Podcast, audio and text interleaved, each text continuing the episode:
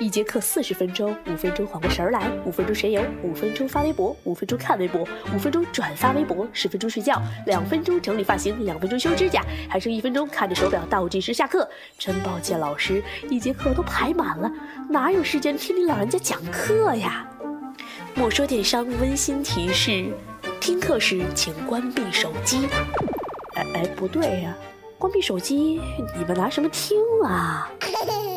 总之，不许神游，不许发微博，不许看微博，不许转发微博，不许睡觉，不许整理发型，不许修指甲，不许看着手表倒计时下课，只许认认真真把课听完。好了，我们开课啦！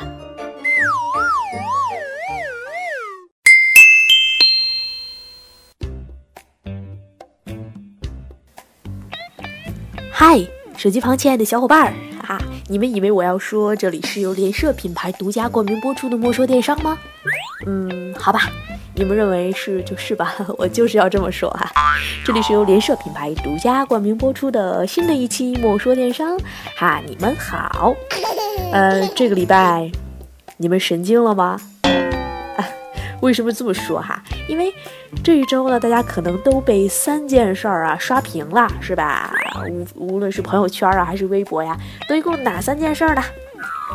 第一件事儿是一块钢板的发布会，第二个呢是一篇非常充满文艺情怀的文章，第三个就是一款二逼的朋友圈游戏呀。那其实呢，这三件事儿恰好代表了三种刷屏的方式啊。那我们今天来分析一下哈，朋友圈上一周那些刷屏的故事，好吧？首先呢，我们说的钢板的故事就是小米四的发布会。那小米公司呢，于七月二十二号啊，召开了二零一四年新品发布会。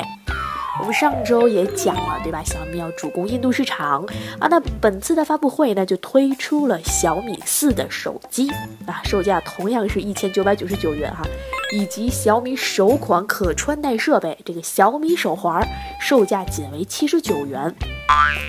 那在上周五吧，那莫爷跟啊几个朋友去参加黑马会的一个这个公开的课程和分享，然后呢，大家就提到啊这个小米手环哈，就在觉得那那简直就是不可思议的价格呀！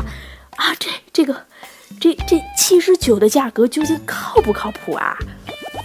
那其实大家可以从小米的发布会中就不难发现，这是一块钢板的艺术之旅啊。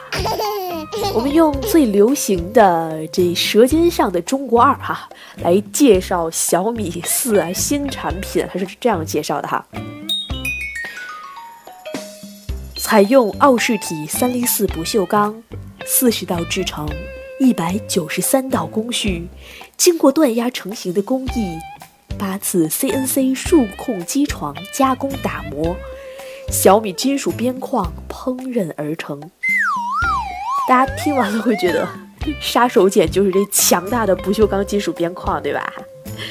那其实我们这个雷布斯啊，已经。厌倦了这种靠它的智能啊、芯片啊来跑分了，对吧？靠，厌倦了，它开始走大诺基亚的路线了哈，非常精致的不锈钢边框。那其实呢，小米另一大亮点就是我们刚说的这个价值七十九元的小米手环了，对吧？这就像一个催泪弹一样哈，这个价格一抛出来之后，深圳所有做手环的小伙伴们都惊呆了呀！原来，哎呀，这个这这个价格呀，大家想一下。咕咚手环呀，什么华为手环啊，你你都可以不用再上市的了，对吧？而且啊，就在前两天哈，中兴手环刚刚在香港发布呀，决定要 PK 小米手环，那定价呢在八百至一千元哈，准备以矩阵 LED 屏幕取胜小米。其实莫爷都快看哭了哈，人家小米七十九，你这八百到一千，你有什么可 PK 的，是不是啊？大家想一下，小米绝对打入了这个高性价比哈，完胜了各大手环的价格哈。不过大家想一下哈，小米向来是以这种绝杀的价格来领跑几条街哈。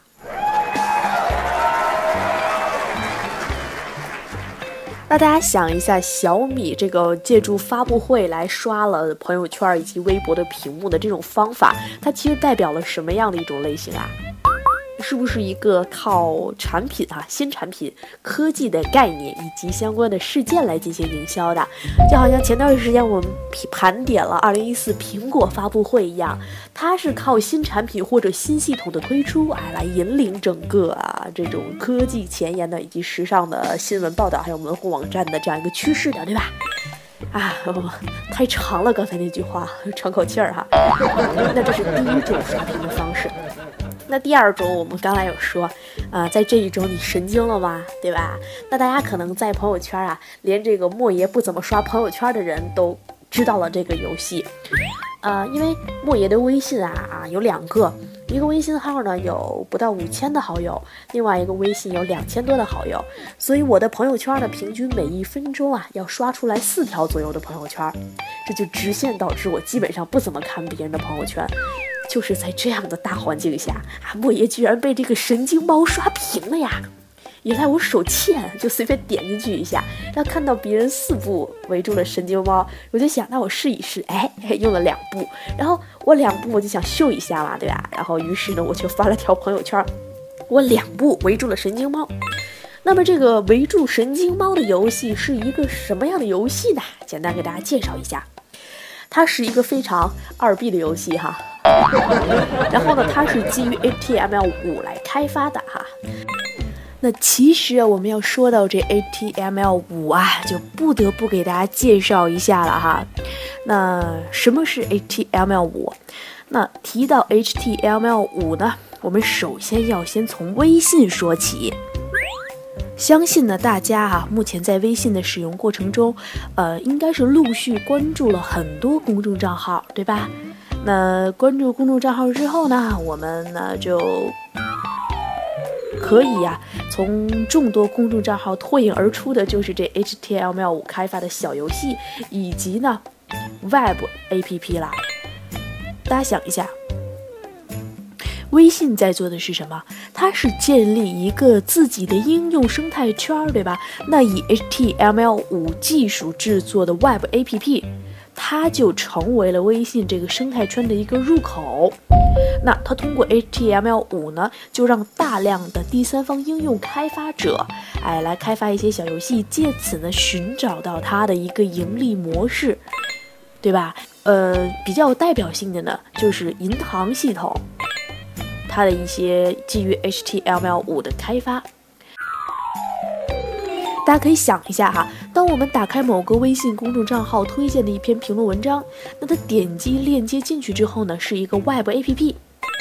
那在阅读的同时，它所获得的是与进入一个应用等同的交互体验。同时呢，我们又可以非常自如地浏览应用里面的其他内容。这个时候呀。咱们所获得的空间感和自由度与交互体验都有非常大幅的提升，所以说 HTML5 呢，除了在微信这个游戏领域的应用呢，还有很多的这个公司的 CRM 系统或者是银行的一些系统，它都是通过 HTML5 的技术来进行交互的。我们大家想一下哈，我们手机上一共装了多少个 APP？我相信大家的 A P P 数量呢都是可以来数的，对吧？那我们又关注了多少个公众微信？呃，我不知道大家是一个什么样的情况哈。莫爷大概有关注了。四四十来个吧，这个订阅号，还有大概二十几个服务账号。其实因为莫言要每天去研究电商行业的一些新闻呐、变化呀，还有一些其他的这种呃领域的，比如时尚领域的一些账号。同时呢，莫言要又要关注自己银行卡相关的一些渠道，以及这个外面吃饭的时候关注个这个账号送个什么饮料啊，这些啊各个渠道的关注吧，对吧？那我不可能说呀。我去每一个饭店，或者我我这个关注每一本时尚杂志，我都把一个 A P P 应用下载到我的手机上，这不可能的，对吧？那 OK，这就是 Web A P P 与这个 Native A P P 它的一个区别。那通过微信啊，基于 H T M L 五的技术开发，它可以非常简单便捷的把这种 Web A P P 植入到客户的手机中，同时呢，它具备这个打开速度非常快。而且又不占用太多的我们手机的空间这种优点。所以说哈，HTML5 呢，它是一个非常具有发展的趋势。那就在一家叫 Centra 的公司的调查中呢，他们调查了两千一百二十八个来自 HTML5 开发公司的商业应用开发人员。调查的内容呢，包括用户自己的开发工具。这个 Centra 这家公司就发现了啊，有百分之七十的开发者，相比到去年呢，他们计划要做更多的 HTML5 方面的开发，并且呢，有百分之七十的人在二零一四年的 HTML5 开发工作中会进行进一步的开展。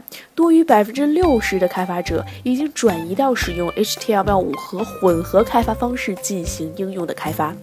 但在新的一年里，仅有百分之四的开发者计划削减 HTML5 的工作。那 HTML5 呢，无疑会成为啊微信发展到呃巅峰啊，以及它后续的一个更大发展的这样一个阶段，它的一个非常受欢迎的开发工具。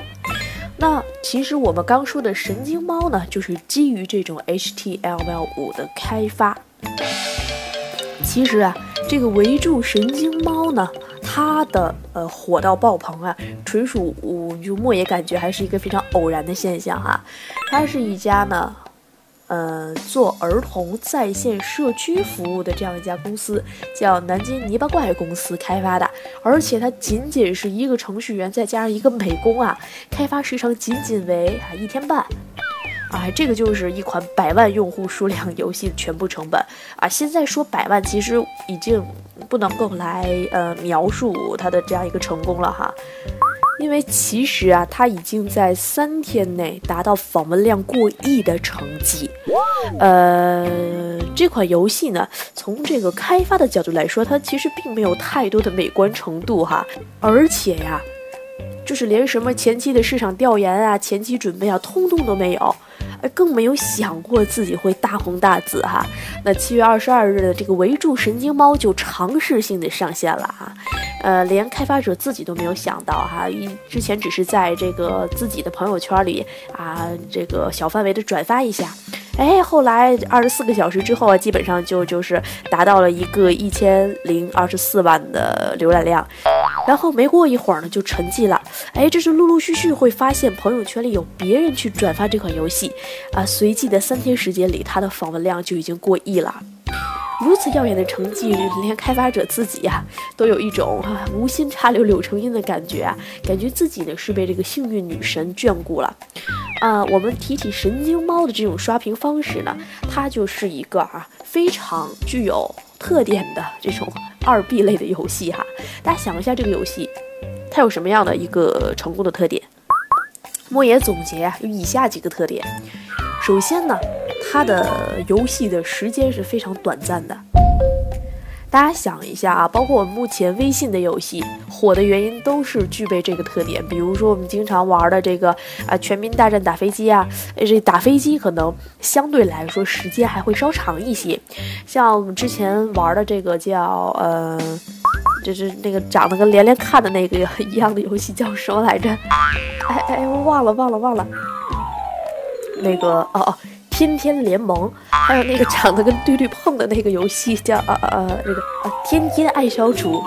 大家想一下哈，微信的游戏其实都具备了一个非常合理利用碎片化时间的特点，它的游戏进程非常短暂，呃最多不会超过一分钟。哎，然后这样呢，让你可以随时随地的举着手机就在玩啊，比如说我们便便的时候啊，或者是在等车的闲暇。其次啊。这个神经猫具备的第二个特点呢，就是它的游戏规则十分简单，而且操作呢非常易于上手啊。一般玩家一分钟啊，我们刚说就可以玩上一盘，对吧？而且基本上我们第一次可能啊不知道怎么玩，也不需要什么说明啊，第二局基本上我们就能上手。那这种小游戏呢？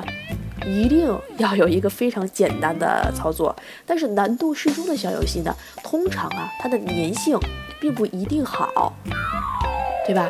所以说，它就涉及到神经猫成功的第三个原因，就是它合理的利用啊弱社交的这样一个呃设计，它是。充分抓住了一种九零后的思维，以及我们很多年轻人他的一种竞争的这样一个呃心态，呃，它是不断来提高我们的极限成绩。大家想一下，利用这种极限成绩哈，加上弱社交的分享模式，它其实并不少见。早在前两年，我们有一个特别火的游戏叫《Hardest Two》，大家记不记得？呃，被誉为这个最难的游戏。它就是通过我们不断来提高我们的极限成绩，然后呢，分享到当时非常火的人人网，通过这种同学以及同学引发的好友这样一个弱社交关系，把这款游戏推成了当时的 App Store 排行榜上的第一名，对吧？还有之前我们那个不要踩白块儿，也应用到了这样一个极限成绩加弱社交的这样一个特点。啊，也是，就是点来点去，大家要在三十秒的时间内尽可能多的点到黑块儿。也正是在这样一个时间点里面，哈，莫言会发现自己的朋友圈有很多人都在点这个黑块白块的这个游戏，然后莫言呢也下载了两个版本。具备了这样几个特点，其实是这个神经猫它的一个成功的大前提，也是我们第二类啊。在社交平台类能够刷屏的这样一个产品所具备的大部分特点，大家想一下，我们之前的脸萌，对吧？当全民都进进入了一个脸萌的时代，哎，也是在非常短的时间内迅速突破了五千万的用户。大家要知道，一个五千万用户的互联网产品，它的商业价值是无可限量的。你看这神经猫，就有公关公司推出六十万的价格来购买它的这样的一个广告位。那莫爷看到这个消息的时候，特地又进入了一次神经猫，真的发现它有了两个变化。第一呢，是出现了很多的广告位，其实直接影响了客户体验哈。第二个就是它推荐用户去下载一个 APP 装在手机上。大家要知道啊。呃，我们天猫店铺可以一键分享到我们手机的首页，大家知道吧？就相当于在手机桌面嵌入了一个网页收藏夹。莫爷推断哈，这神经猫可能也是通过这样一个方式直接装载到你的手机桌面的，因为它是 HTML5 嘛，本身是一个网页，对吧？而且它又没有经过我们输入这个 App Store 的这样一个密码的过程，也呢没有。让我们哈直接把手机越狱，所以说莫爷推断它应该是一个相当于一键分享、一键收藏的功能。但是这里就有一个 bug，就是莫爷装完了这个神经猫啊，从 iPhone 的客户端我就再也没有卸载成功。我把神经猫卸载之后，我的手机就一直有一个没有图像的图标放在这边。所以说呀，每次我看到这没有图像的图标，我进一步又想起了这个神经猫的游戏。不知道这样的一个做法是不是这款游戏第二步进行的一个公关行为，以及它的引流的客户行为？那我们今天用很大篇幅来介绍这个神经猫。最后呢，我们就要说一下微信哈第三种刷屏的方式哈，就是还在七月二十二日。苹果移动版的叫澎湃新闻的这个 APP 上线了。澎湃新闻上线之后呢，它是上海报业集团成立后的一个非常重大的项目。那澎湃新闻的 CEO 邱兵呢就发刊啊，致辞叫“我心澎湃如昨”。他，这这个文章一发，立刻让朋友圈澎湃起来。我就感觉不转，大家都跟不上时代了。而且这位 CEO 呢。更被网友戏称为“老韩寒”哈，充满了文艺情怀啊。那不知道所有的听众有没有没有看过这篇文章的哈？我也节选几句话吧。那文章开篇呢，就是一句话勾起了八零后的一个怀旧情怀。他是这样说的：“仅以此段文字和这个互联网产品，献给我们依依不舍的1980年代。”这是第一句哈，那文章结尾再给大家念一下哈，就是 G B，这是一个人哈。如果我没有记错，我们酩酊大醉的日子就是今天，七月二十二日。其实我至今都不知道验水源最深的地方到底有多深。你跳进水里捞出瓶子的时候，是多么滑稽的一幕。我只知道。我心澎湃如昨。这篇文章啊，之所以能够成为啊刷朋友圈以及社交媒体的这样一篇文章啊，它同样具备如下几大特点。我觉得再讲下去，我都快成百家讲坛的风格了。最近在喜马拉雅听百家讲坛听多了哈啊，基本上谈到谁谁谁，比如多尔衮，他射程。拥有如下几大优势，然后这个孝庄下嫁多尔衮这个谜团哈，拥有正反几方面的观点。我们接着来说文章啊。首先呀，它是有一定时间跨度的。大家想一下，它是从啊呃理想丰沛的八十年代一路走来啊，经过九十年代的变革啊，面对如今这个混沌社会。在这样的一个大环境下，我依然澎湃如初。这篇文章啊，字数不多啊，一千五百字。从字数来说，它是最适合依靠新媒体来传播的。我们想一下哈，如果我们做的一篇微信文章哈，洋洋洒洒三千字，那即便是放到十二号的字体，我们用微信编辑好，大概也要翻五到六屏。但是手机呢，它大部分用户啊停留在三屏啊左右，呃，稍微往大了说在四屏以内。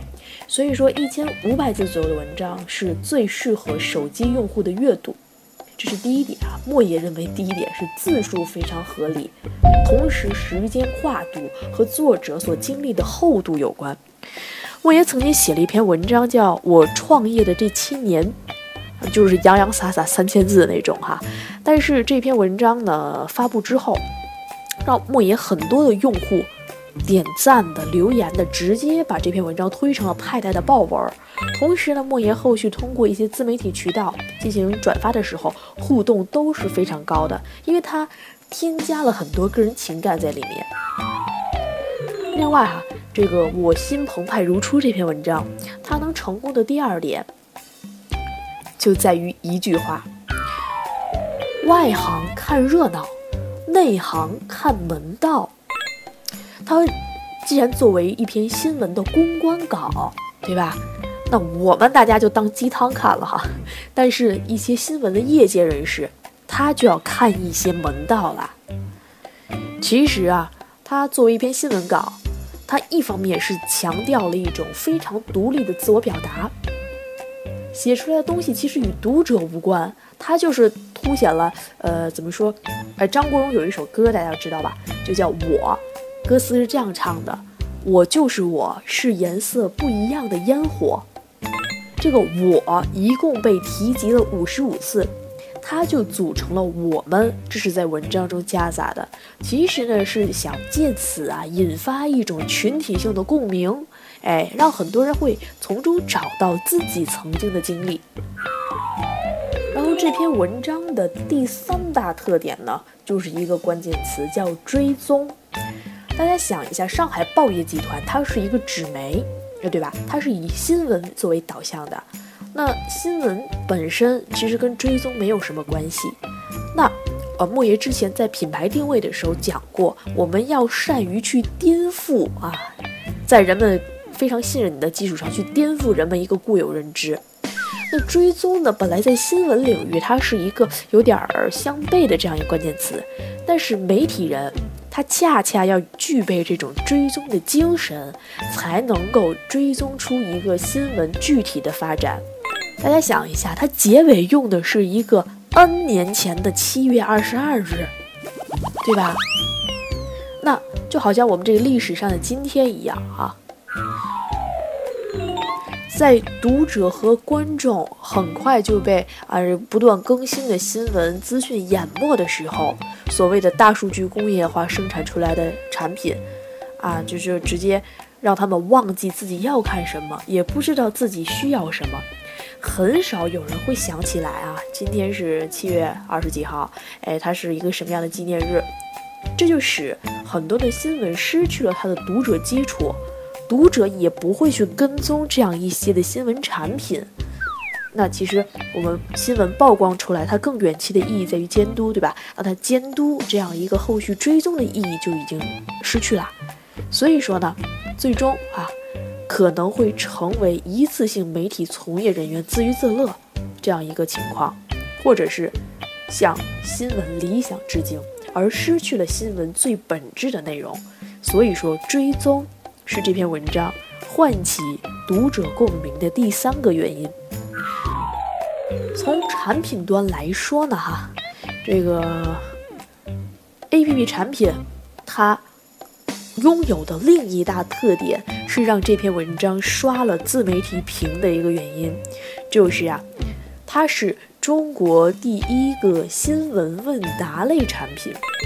大家要知道啊，在我们天朝的大环境下，老百姓缺少的是一个说真话的。可以跟别人分享自身感受的平台，对吧？所以微博当年火了。后来因为微博它的一些私密性差，所以现在微信火了。在这样的一些自媒体渠道以及社交渠道，我们可以非常放心大胆的来说自己想说的观点。那其实呢，这个澎湃的这个 APP 呀，就是中国第一个基于新闻的这样一个问答。我可以去评论新闻热点。我可以从 APP 端跟读者进行互动，而且我可以帮助读者分辨真相和谣言，并将核实结果啊，我们刚才说的追踪，对吧？并将核实结果及时更新，让客户对这条新闻有一个追踪。那此外啊，这个澎湃新闻的网站首页除了有评论和跟帖的内容以外，还有一个问答框，用来给用户自由的提问。那其他用户可以跟他进行讨论和互动，来回答他的问题。呃，大家想一下，基于互动，网友之间的互动的产品其实都非常火，比如说我们早期的百度知道啊，啊，百度贴吧呀，还有后来的这个知乎，对吧？果壳，啊，以及我们腾讯的这种搜搜问答。所以说，大家要知道，互动啊，是一个互联网产品基于社会化媒体传播的又一大非常重要的原因。正是因为这篇文章基于了它产品的一个特点，又沿用了我们刚说的三大特点，这个时间跨度，对吧？呃，情感表达，还有追踪这样一些特点，才使得它呢问鼎了。呃不不叫问鼎啊，就是刷屏了整个社交渠道。因为说白了，很多用户跟本篇文章的所要表达的思想产生了共鸣，所以他自觉自愿会去帮你转发这篇文章，而且它非常通俗易懂，不会让人觉得很莫须有或者很高大上，就是非常平易近人啊，娓娓道来这件事情啊，而且它的字数非常得当，对吧？我们今天其实说了三种朋友圈刷屏的方式，也是在我们上一周啊，过去的一周，我们大家都亲身经历的这三种刷屏方式。第一种就是科技类产品，第二种就是 HTML，第二种就是 HTML5 啊，基于这个开发环境下开发出来的 Web APP，微型开发，对吧？第三个。就是这样一篇鸡汤类的文章也好，一个大家热捧的互动类的文章也好，啊，三类朋友圈刷屏。那其实，在本周的朋友圈，我们还有其他几大事件，比如说每天都有领导被抓起来哈，反正莫言也不认识什么领导，所以我也不用提心吊胆。还有我们福喜啊，关于肯德基、麦当劳的过期事件，这些事件类营销其实也是，呃。朋友圈刷屏的又一大方式，但是事件类营销，莫言相信，大部分的品牌商都不愿意经历，所以说我们良心做生意，尽量不要靠事件类来刷屏。哦哦对，还有这两天聚美爆出的假货事件啊，以及各大 B to C 的一些假货门，所以说事件类营销真的不是一个非常好的刷屏的方式啊。那在本期节目的最后呢，我们为大家介绍一个啊，又一个基于哈媒体电商以及呀 O2O 产品，或者我们叫它新媒体客户端啊，它都可以归进去哈。这样一个产品，它有一个全新的盈利模式，哎，就是今日头条这个 APP。那众所周知啊，目前我们大部分的移动互联网的 APP 还是以广告作为切入点。它不仅影响了客户体验，而且呀，目前无线客户端面临的变现情况其实并不乐观，特别是像今日头条这样新闻资讯类的 APP，因为用户使用其 APP 主要原因是基于获取信息的需求，那它本身的商业化场景呢，就需要比其他的产品要更加的谨慎来选择。那大家知道今日头条它选择了一个。什么样的一个盈盈利模式嘛？就是它非常低调的上线了电商版个性化推荐的品牌特卖渠道，它搭上了电商这条渠道。还有我们上两期说的逻辑思维，最近也开始卖月饼了，都是跟电商相挂钩。其实我们纵观目前，无论是 PC 还是移动啊，它的一些相关的产品，主要变现的方式就三大途径：电商、搜索、游戏。哎，大家想是不是这样啊？阿里做电商的，百度做搜索的，啊，腾讯卖点什么红钻、绿钻、黄钻，然后基于游戏充点币，啊，对吧？它用来黏住客户。那今日头条呢，就是基于我们国内一个电商大环境下，通过特卖频道为电商频道以及产品进行导流，它是典型的 CPS 的一种场景。用户通过今日头条点击进入一个商品聚合的啊这 H5 页面，它就可以直接啊在该页面下实现浏览啊、下单啊、购买啊、支付。用户成交之后呢，今日头条从阿里妈妈旗下的淘宝联盟或者其他联盟啊赚取类似于淘客的佣金这样一些按效果付费的推广方式的佣金。对吧？这也是很多 A P P 啊，比如说像明星衣橱啊这样的一些导购类的 A P P，它惯用的一种盈利模式。所以说啊，今天在节目最后为大家推荐一种自媒体及新媒体渠道和全新的盈利方式。那我们今天主要盘点了微信的几种刷屏方式哈，进一步的引出微信运营。如果大家有对微信感兴趣的哈，对微信运营感兴趣的，一定要记住一个关键词。叫内容为王，无论你是文章内容，还是产品自身的科技含量以及价值，或者是我们的互动内容，或者是游戏内容，一定要是以内容作为切入的。